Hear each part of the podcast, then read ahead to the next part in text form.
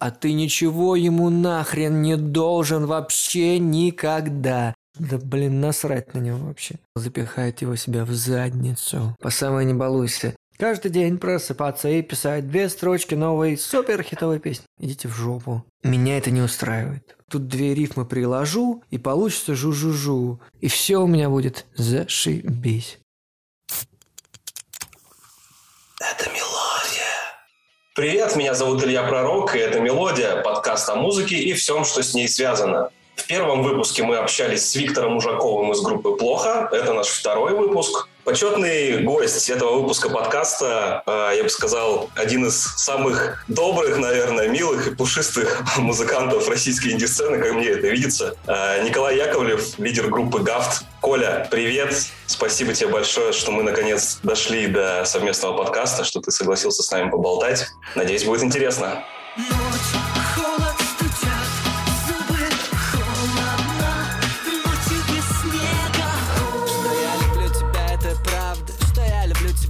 Неправда Я изменился, это неправда, это не А ну-ка разбей мое сердце, сердце Скорее разбей мое сердце, сердце А ну-ка разбей мое Здравствуй, Илья, всем привет. Коля из группы ГАФ на связи. Наша музыка, она для человека и про человека, так что я надеюсь, вам понравится разговор. На самом деле, по поводу тех эпитетов, которые я к тебе применил, это тот образ, который у меня сложился за мою историю прослушивания твоей музыки, за мою историю общения с тобой личного и в онлайне. Насколько ты сам себя ощущаешь подобного рода персонажем? Это тебе помогает, это тебе мешает? Как тебя люди воспринимают? Ты знаешь, раньше было какое-то противопоставление. Почему-то организаторы и некоторые коллеги, наоборот, считали меня каким-то очень, там, не знаю, зазнайкой. Э, я не мог показывать, как я рад. Я там был в своих мыслях. Я всегда был в своих мыслях. Еще мама говорила, что я всегда витаю где-то в облаках. И я витал в облаках, всех любил и думал, что это так считывается. И вот люди думали, что я о них думаю что-то там, не знаю, плохое там, что тебя лучше считаю. У нас был недавно огромный спор э, в интернете какая-то. Э, тетечка, как мне потом сказали поклонники, смотря на 80 комментариев, э, с некоторой шизофазией, э, говорила, что я несу чувство собственного превосходства во всех моих словах. И даже мне так понравилось, наш звукорежиссер Стасик написал, блин, Колян на превосходство, это, мне кажется, последнее, что можно говорить. Очень сложно отделяться от себя человека и становиться собой менеджером, когда ты для своей группы пытаешься выбить лучшие условия, чтобы тебе хотя бы оплатили дорогу, чтобы тебя накормили. И нужно из милого Коли, который на все согласен. Я, блин, на все согласен. Меня зовут Колян, сыграй в акустику, непонятно где, непонятно когда, и это будет э, благотворительный вечер, там, в поддержку фонда «Нужна помощь». Я такой, без проблем, сейчас, ничего мне не нужно, конечно. Короче, нужно быть и тем, и тем. Нужно быть иногда жестким, потому что при всей доброте, э, не знаю, мой папа был супер добрым, и мне казалось, им иногда немного пользовались. В мире, не знаю, в книжных магазинах полно книжек про ненасильственное общение, Возможно, мне нужно, чтобы для меня была отдельная книжка про насильственное общение. Меня спрашивала одна там моя знакомая, Коляна, ты правда вот совсем такой, типа, что совсем открытое сердце, что совсем без кожи, что совсем защиты нет. И вот защиты действительно совсем нет, потому что я считаю, когда пишешь песню, не нужна никакая защита. Когда ты закрываешь сердце каким-то там камнем, крепостью, чтобы тебе больно не было, это все влияет на твои песни, ты становишься бесчувственным, поэтому я стараюсь чувствовать, но при этом и чувствуя, нужно быть какие-то моменты жестким. Короче, это постоянная шизофазия друзья, к которой я обращался минуту назад, э, мы все немного сумасшедшие музыканты. А хотя кто, кто, кто без придури? Вообще есть люди без придури? Мне кажется, мы все немного с придурью. Очень вряд ли. Мне кажется, те, кто выглядят как люди без придури, в них придури больше всего, скорее всего. Да, да, да, да, да, да. Я вполне допускаю, что определенная часть аудитории этого подкаста не знает, кто такие группа Гафт, кто такой ты. Угу. Расскажи, кто такие группа Гафт, что вы играете? По музыке я бы сказал, что это инди-электроника, то есть если ты ищешь что-то новое в музыке, что-то свежезвучащее, но при этом понятно и классно, под что можно с одной стороны потанцевать, но с другой стороны и подумать, и тут мы переходим к текстам. Почему мы смотрим фильмы? Мы сопереживаем людям. Почему мы слушаем музыку? Она пробуждает в нас что-то такое чуткое, что-то такое нежное, чему можно сопереживать вместе, волноваться. И мне кажется, группа Гафт об этом. о чуткости, но при этом о крепости, об идеалах каких-то, которые я хочу нести. Это искренняя музыка, хотя слово искренность очень потертое. Касательно наших слов, я могу сказать, что больше всего меня ранят комментарии, когда люди говорят, что «Ой, ну это не настоящее, это какая-то выдумка, что-то как-то надумано». И тогда я думаю, сколько крови я пролил над этими строчками, над тем, как это спето, с какой мелодией это спето. Потому что мелодии многие приходят во сне и так далее. И ты сейчас говоришь, что я, типа, недостаточно честный с тобой. Так что я бы сказал, что группа Гафт — это современная музыка чуткости. Даже не искренности, а чуткости простого сострадания к ближнему, потому что, мне кажется, в нашем непростом мире нам просто иногда не хватает немножко «я тебя понимаю, чувак, мне было так же плохо, а вот сейчас мне стало получше, смотри, мы вместе пройдем к этому получше, нам станет посветлее после того, как мы почувствуем эту музыку.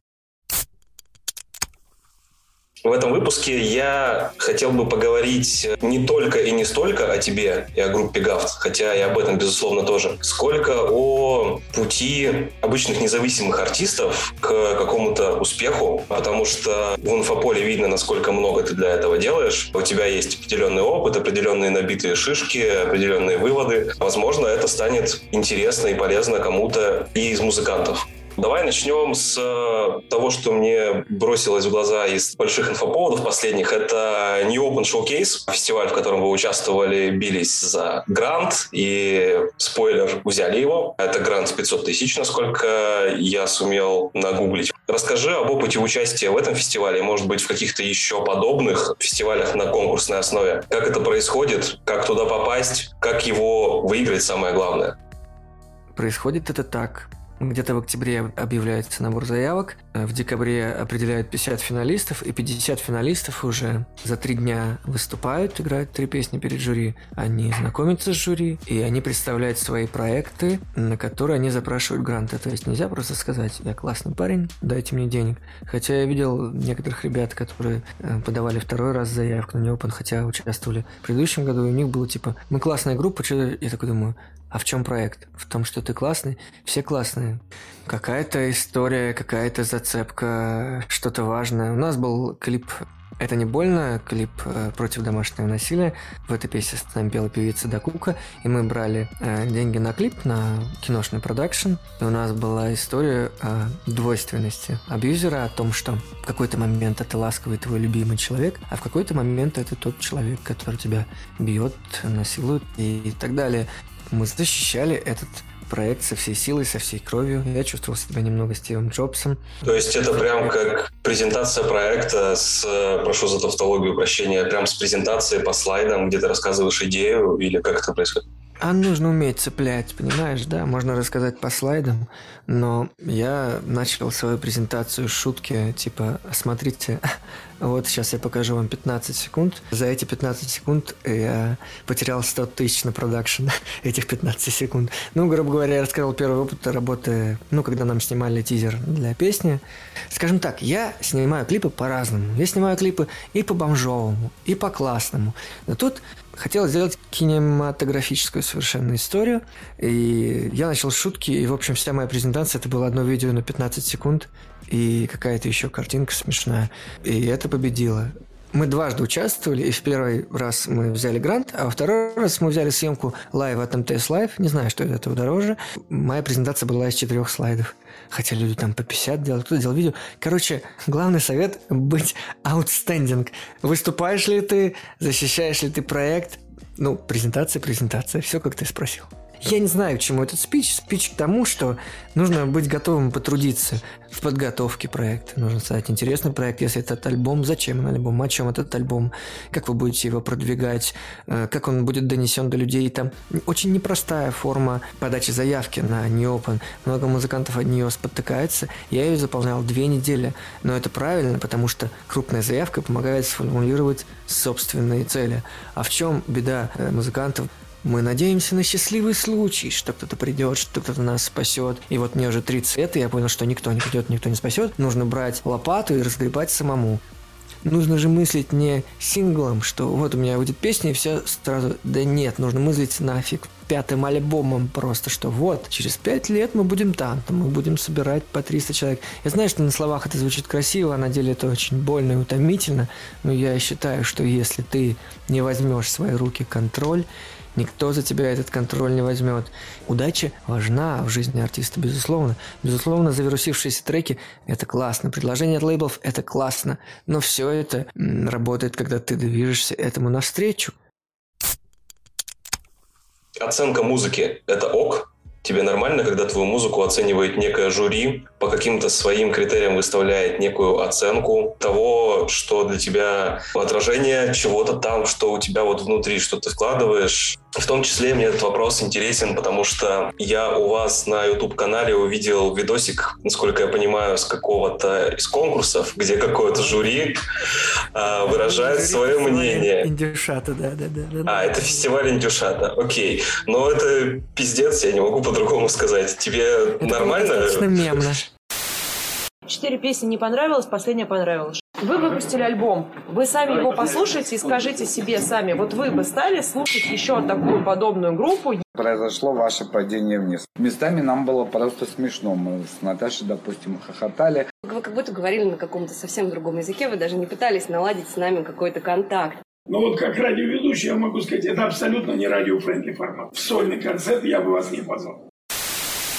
Ну, я считаю, что со всеми болевыми точками нужно справляться единственным средством юмором, потому что когда ты немного посмеешься над этим, это становится уже как будто не таким болезненным. Но я тебе могу сказать, что Паша с банка Ягуара за гаражами тоже оценивает что-то, говоря, что этот трек говно, а вот этот вообще умные журналисты выставляют звездочки альбомом, люди ставят лайки, делают репосты и пишут комментарии. Не, ну это окей, пишут... это все-таки немного другое.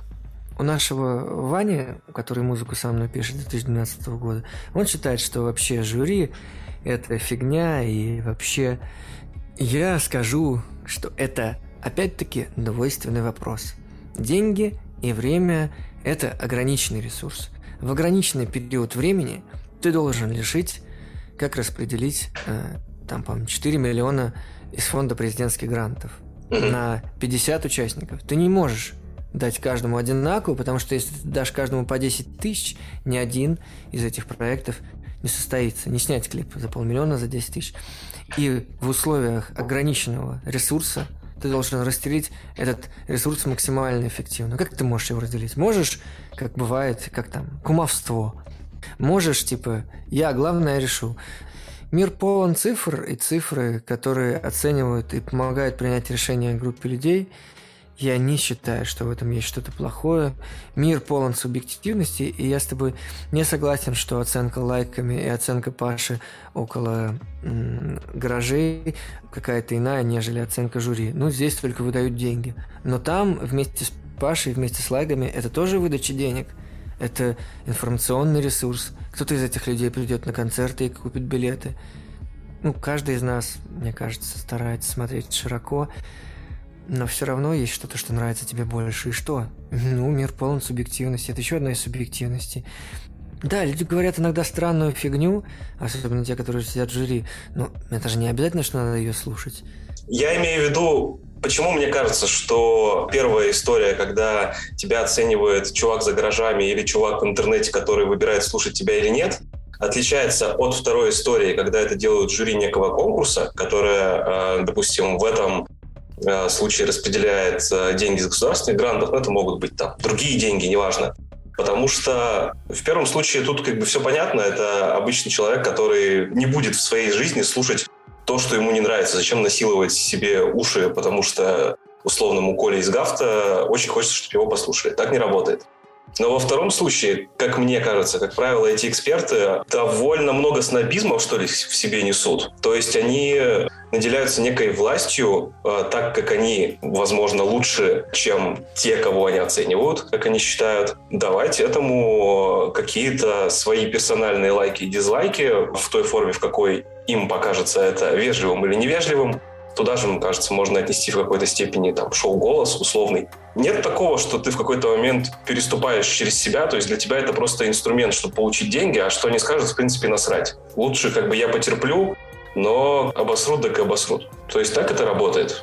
Я могу сказать, что все эксперты, они так же, как и Паша с гаражами, они прежде всего люди. Есть Но люди с деньгами, которые, как бы, понимаешь, они чувствуют, что ты от них зависишь. И они вот на этом выстраивают немножко свою такую сверху линию атаки, скажем так. Во-первых, меня тошнит как от шоу «Голос», так и от American Idol.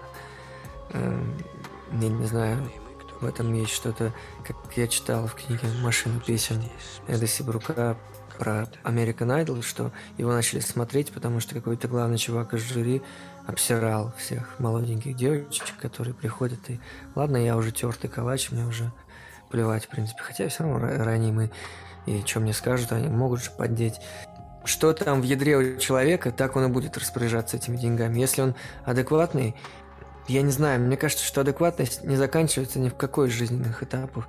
Те люди, которые с самого начала были адекватными и чуткими, и они будут продолжать оставаться этими людьми и при бабках, и при власти, и при... а те люди, которые с самого начала были, не знаю, немножко с душком. Короче, оценивать дело, блин, грязное. Начинаешь думать и сам начинаешь оценивать. Я тоже начинаю оценивать тех, кто оценивает. Э, и... Это же история про не суди, да не судим будешь. Как бы. Да, я тоже подумал, я тоже хотел сослаться.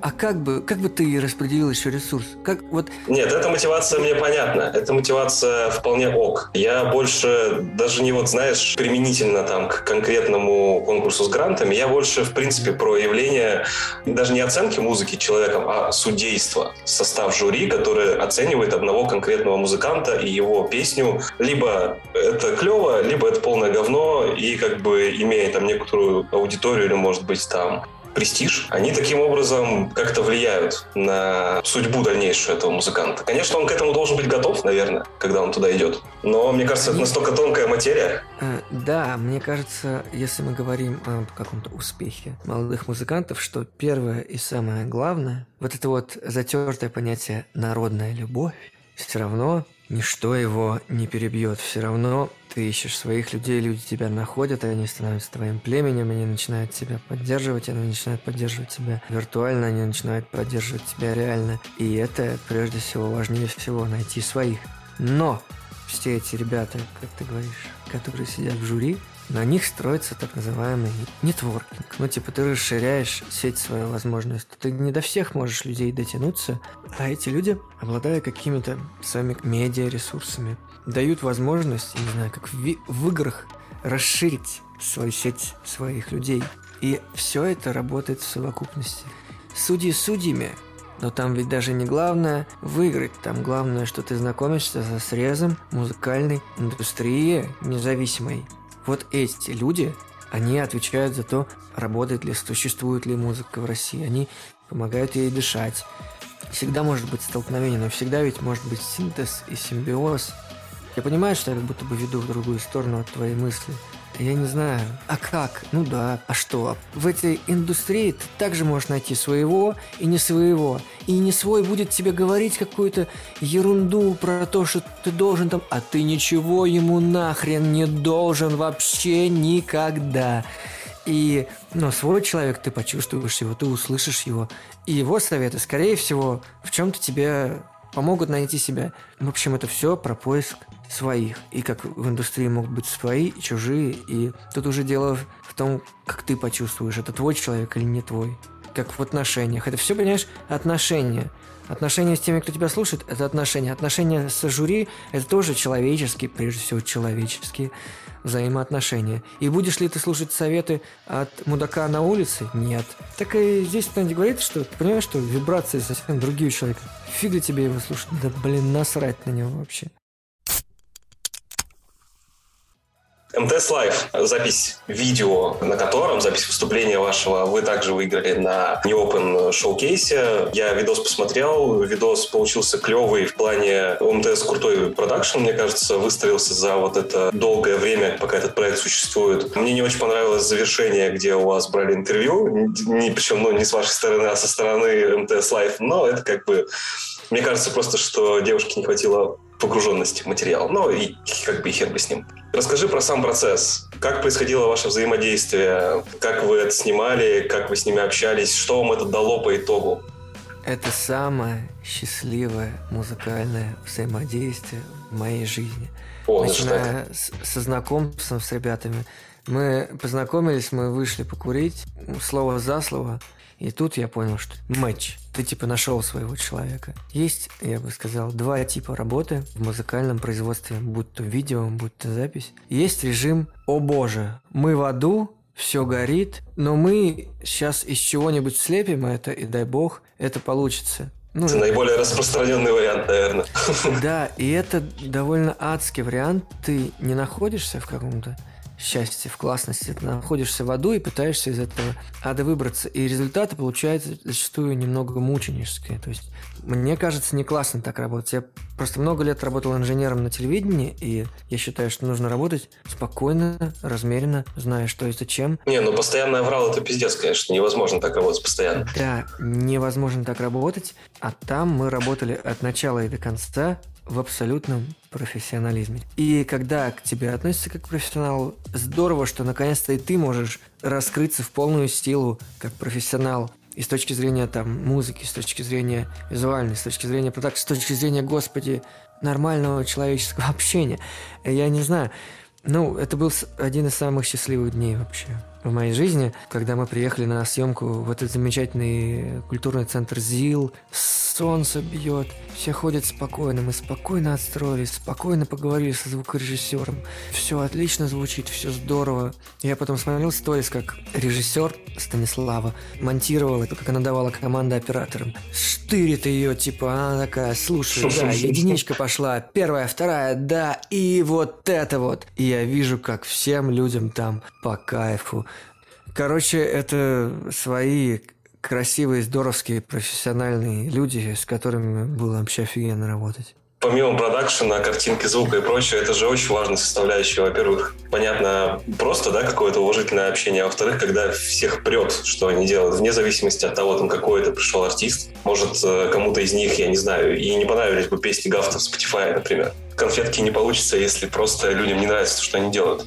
Конечно, я видел бесконечное число звукарей, которые недовольны всем, которые с тобой общаются, как будто ты, прости господи, в утреннюю кашу ему срал. Я не знаю, зачем люди так работают. Я понимаю, что это все от неустроенности в жизни, от тяжелых условий, но а, физический мир вокруг тебя очень влияет на метафизический мир, который ты транслируешь.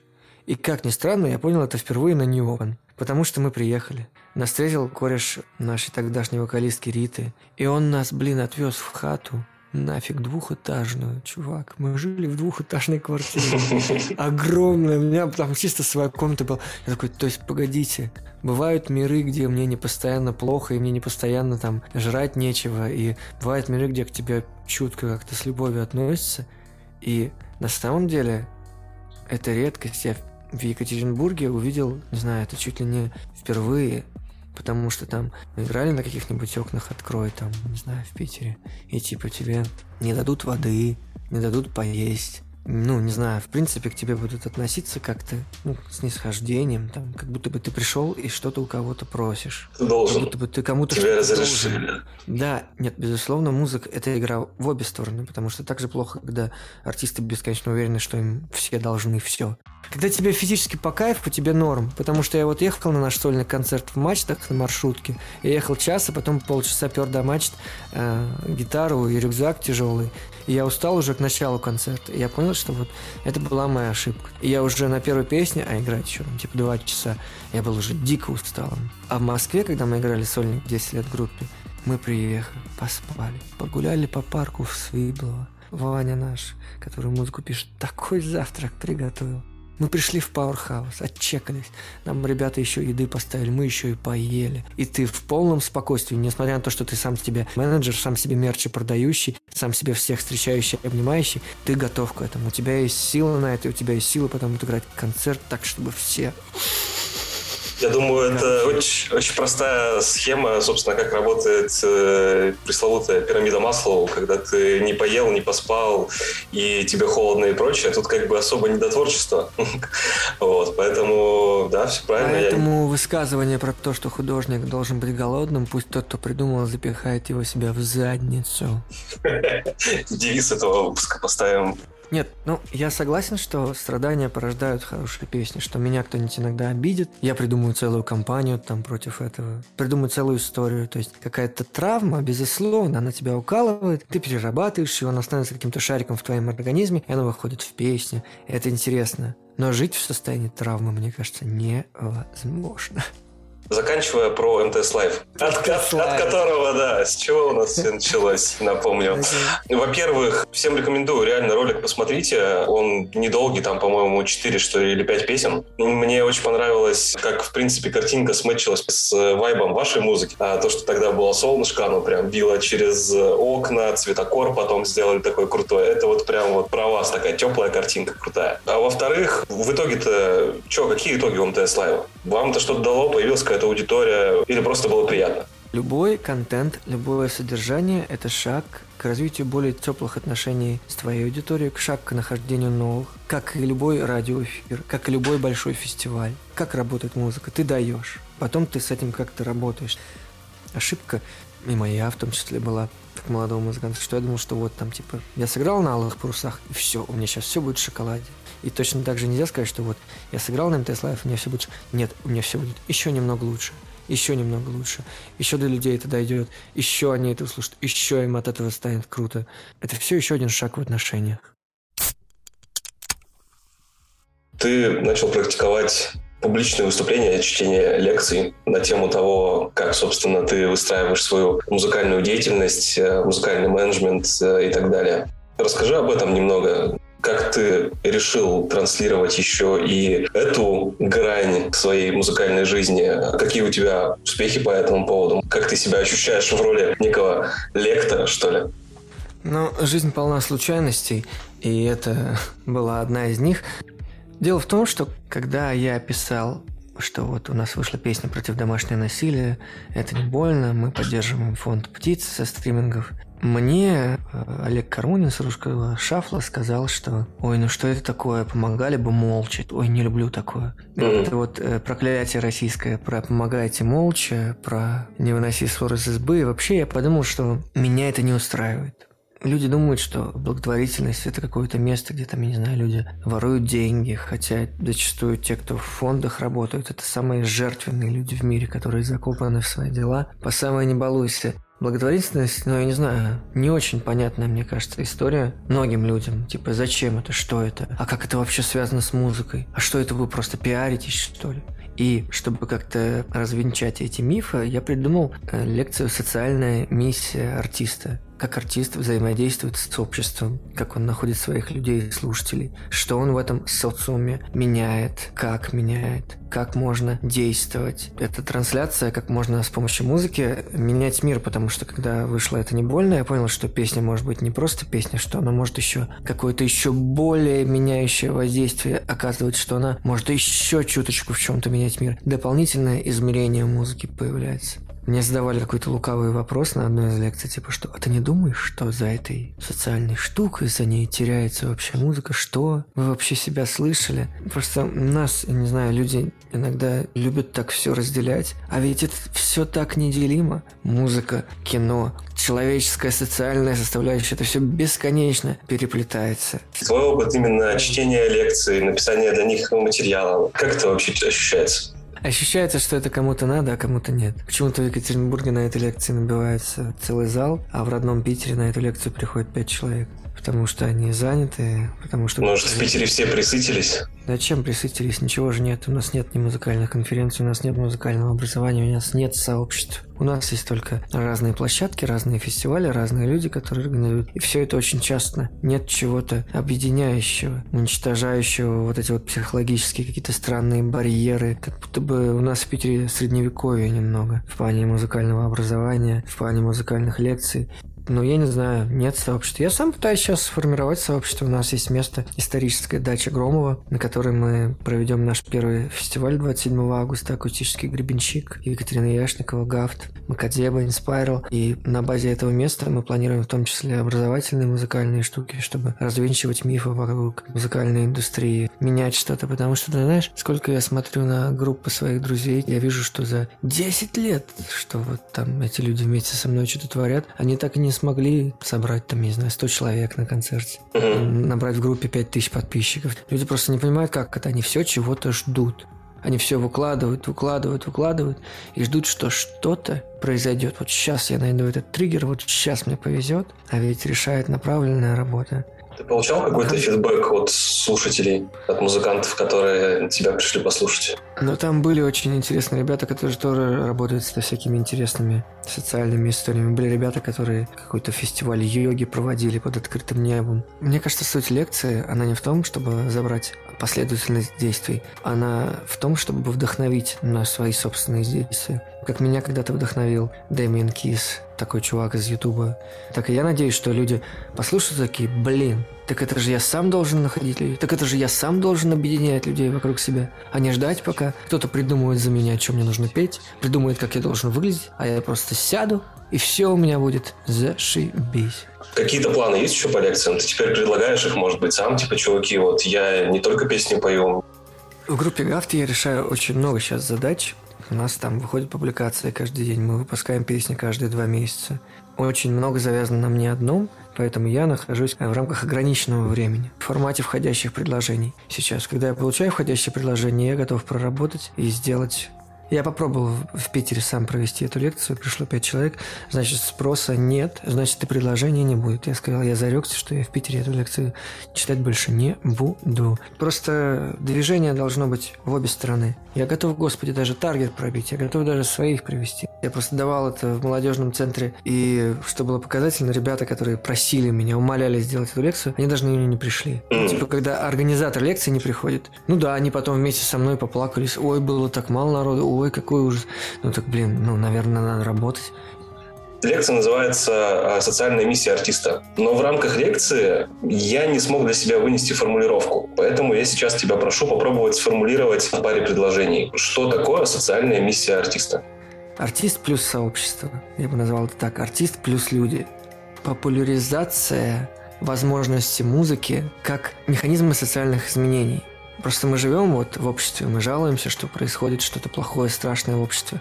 Но ведь мы можем менять это общество. И если мы еще и музыканты, мы можем с помощью своего личного бренда, с помощью содержания своих песен вместе вести наш социум, нашу страну к каким-то изменениям. Через сто лет, например, не будет принято в семье, там, например, бить женщину, или хотя бы это снизится там на 10%, или еще что-то. Так что эта лекция о взаимодействии с социумом, о нахождении своих людей и о том, как можно говорить с ними, как можно менять это общество.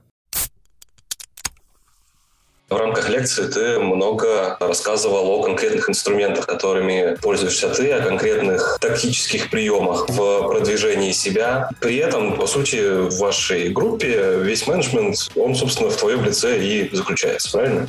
Разные были этапы. Когда у нас выходила песня «Все равно нулю», где было там 9 артистов на песне, был и менеджер со стороны лейбла, угу. была пиарщица, таргетолог, но вот на недавней песне «В пухе тополином» там был вокруг флешмоб в поддержку бездомных животных, который пару миллионов просмотров в ВК собрал.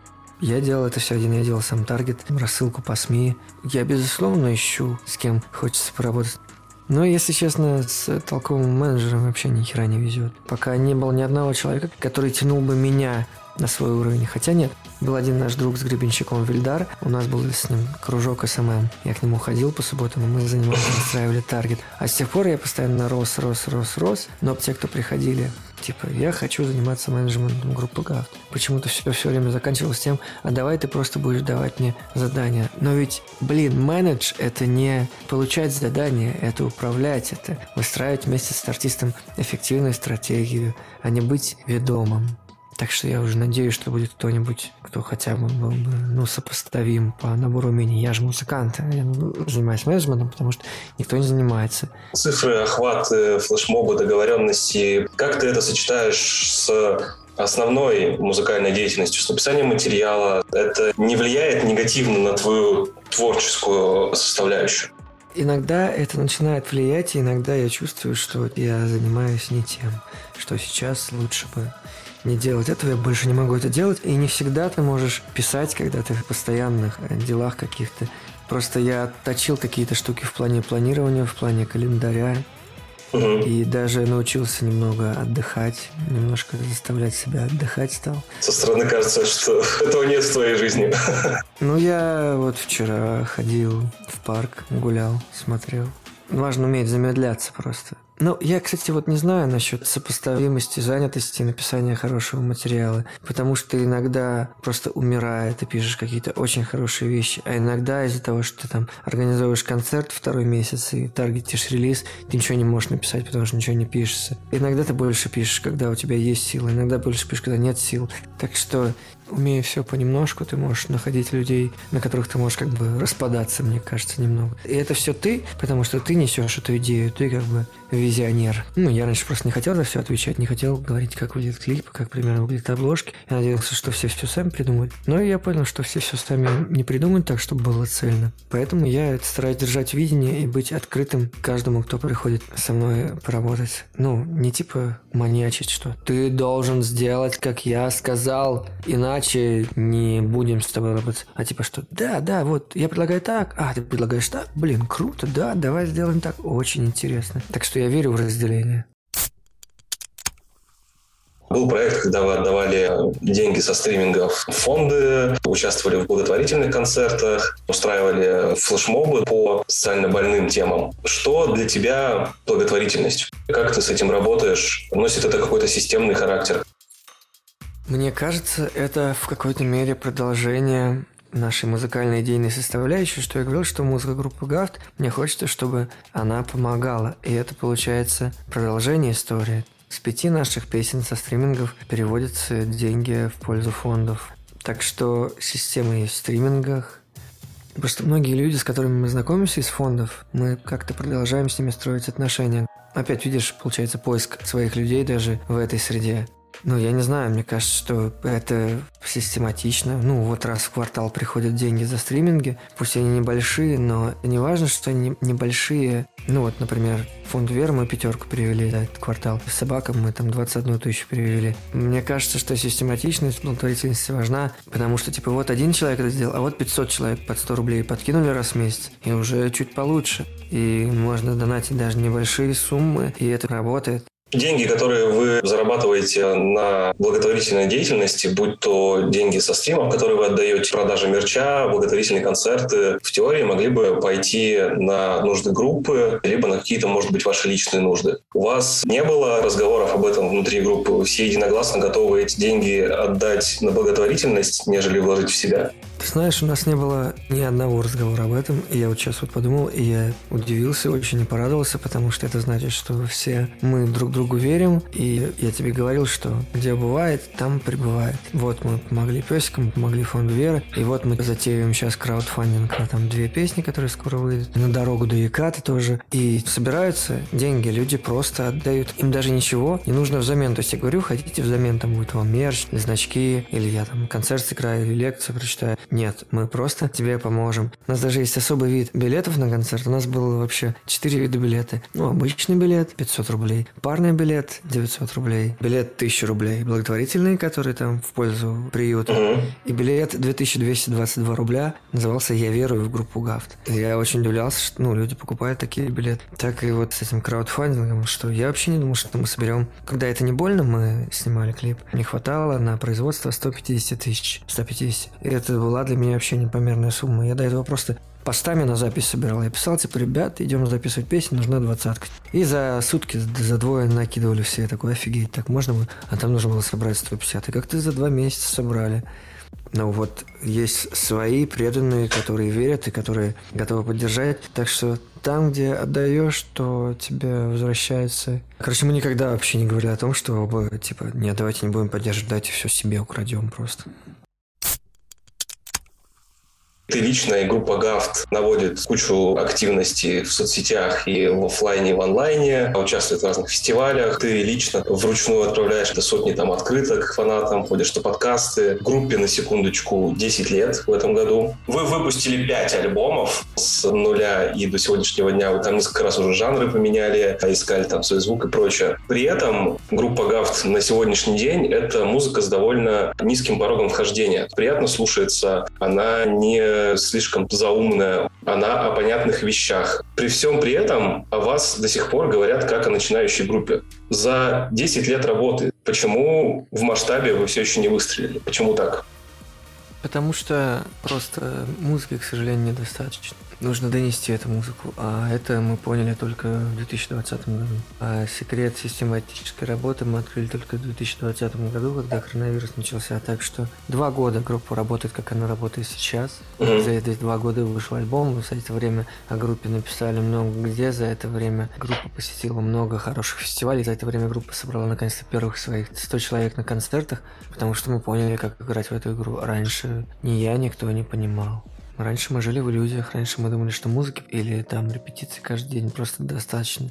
Это же целая наука, правила семи касаний, что вот, ты получаешь это в таргете, ты получаешь там, например, рассылку на почту, ты получаешь, например, личное сообщение от Коляна и еще четыре касания, и ты такой, ладно, я возьму билет на концерт. Так что осознали мы свою вот такую, я не знаю, юность, только в 2020 мы поняли, что все ничего не значит, что мы делали что мы делали это для никого, что мы делали это для себя.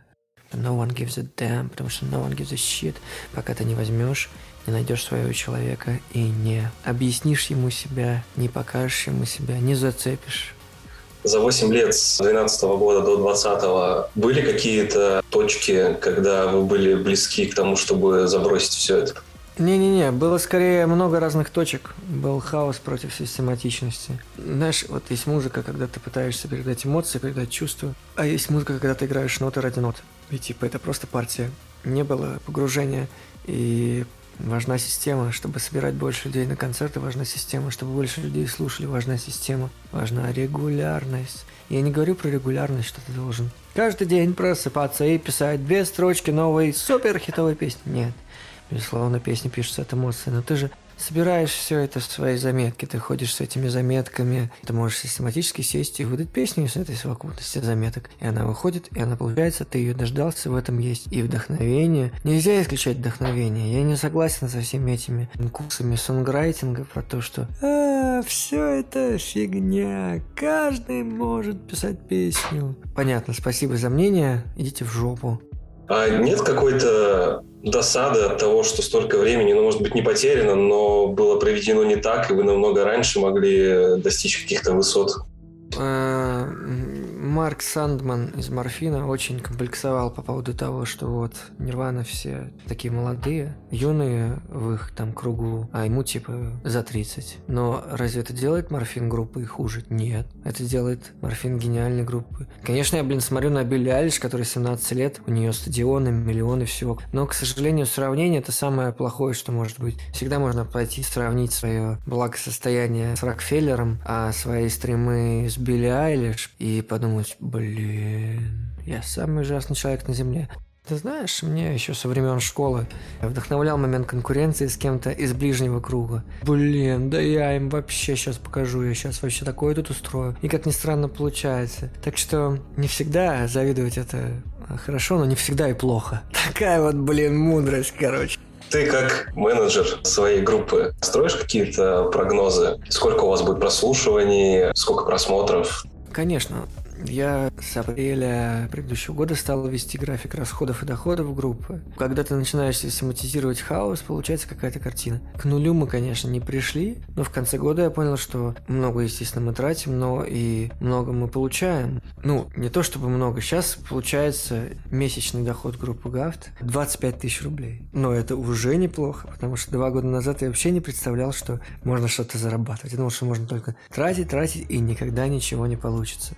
Как там у Дудя, что по бабкам? Ну, видишь, все ты расписал, максимально честно, максимально прозрачно. Офигенно. Вот тебе задача. Консолидируя все, что мы с тобой сегодня обсудили, сформулируй три главных принципа, которые ты можешь посоветовать как основополагающие для музыкантов, чтобы у них все получилось. Если это пирамида, то мы начинаем снизу пирамиды. Итак, третье – контроль. Даже если ты делаешь булки в пекарне, или если ты писатель, или если ты музыкант, или если ты киношник, должен взять контроль за свою жизнь, за свое творчество свои руки. Перестать надеяться на случай, на то, что кто-то придет, на то, что кто-то скажет, как делать. Ты должен понимать, что происходит. Второй совет, который дам, это искренность и искренность к себе. Искренность к тем, с кем ты работаешь. Потому что, блин, ну тебе с ними 5 альбомов выпускать, 10 альбомов. Меня бесит, когда начинают недооценивать людей. Когда начинают говорить, что люди такие-то там глупые люди сразу считывают, что трушное, что не трушное. Не надо выдумывать, блин, короче, не надо выдумывать, не надо думать, что, ой, ну вот тут две рифмы приложу, и получится жу-жу-жу. Я выходил недавно на репточке, типа, что и там чувак такой поет, э, кончилось лето, истлела моя сигарета. И дальше он не придумал, что-то поет на я думаю, бля, ну я прямо вот вижу, как ты вот эту рифму выдумал, такой, гениально! Нет, может быть, он это все по-настоящему по-настоящему придумал, но он так пел, что я не очень поверил, конечно. Окей, второй столб – искренность. И первый столб, и самый главный – это любовь. Как говорил Башлачев, мне не нужны песни, если в них нет любви. Если нет любви между тобой и с кем ты делаешь эту музыку, если нет любви между тобой и твоими слушателями, если в них не возникает это чувство внутри, когда они слушают. Так что вот, по-моему, очень гладенько. Господи, как это прекрасно. Контроль, искренность, любовь. Заведите календарь. Коля, прорекламируй что-нибудь. Что у вас выйдет? Где вас искать? Куда приходить на ваши концерты? Где подписываться, что смотреть, что слушать? Все, что тебе в голову взбредет. Я думаю, у нас выйдет летний сингл. Я пока не решил, как его назвать. Но мне нравится название «Хочу, чтобы было весело». Возможно, он будет так называться. Мне кажется, он выйдет в конце июля, в начале августа. Угу. И это feat с офигеннейшей питерской исполнительницей. Я пока подержу в секрете. Окей. А, осенью выйдет либо мини-альбом, либо альбом. У нас есть смешное название Гафт Панк, но пока, мне кажется, я не знаю. Но я даже обложку уже придумал. Вот. А потому что мы панки. Ну и будут концерты в честь этого осенью в Питере и в Москве. Я могу искренне сказать, что я с нетерпением жду. Мне очень интересно, что у вас получится. И, друзья, всех, кто нас слышит, я искренне вам рекомендую, если вы еще не, то ознакомиться с группой Гафт. Более того... Все равно нулю. Например, Делюкс версия версии на Яндекс Музыке. Петербургские артисты озвучили всякие интермедии классные, альбом получился концептуальный. Полностью присоединяюсь, альбом действительно вышел офигенный. Кроме того, я даже со своей стороны немножко облегчу своим и твоим слушателям задачу. В паблике «Мелодия» вы найдете плейлист с лучшими песнями Гафта по моей собственной версии. Поэтому приходите на концерты группы ГАФТ, слушайте песни, вступайте во всякие паблики, подписывайтесь на Колю. Все ссылки я, естественно, размещу в описании и в своем паблике «Мелодия». Паблик «Мелодия» заходите, там куча всякой крутой музыки. Я собираю плейлисты, обязательно найдете, что послушать. Подписывайтесь на меня, ставьте тут лайки, комментарии на всех платформах. Кстати, Короче... Хочу добавить, что в группе ГАФ все еще каждый день выходят посты. Я год назад начал это делать, и каждый пост — это искренне живая штука. И у Ильи я обязательно репостну плейлист. Короче, да. Да, да у Мелодии это тоже очень душевное место. Ой, спасибо большое. Короче, да, заходите везде, куда мы вас направим, там обязательно будет что-то прикольное. Коля, это было интересно, познавательно, воодушевляюще. Спасибо тебе, я тебе искренне желаю успехов и верю, что все, что ты делаешь, все, что ты сейчас выстраиваешь, обязательно даст нужные плоды тебе вот уже совсем скоро. Слушай, ты хороший собеседник, потому что я вот даже не устал особо, потому что ты слушаешь слушаешь и ведешь, и как-то легко, короче, идет. Лучший отзыв. Приходите ко мне на подкаст. Все остальные музыканты. Всех обниму, всех выслушаю. И послушайте подкаст с Витей Ужаковым. Это точно. Услышимся, и пусть у вас все будет хорошо.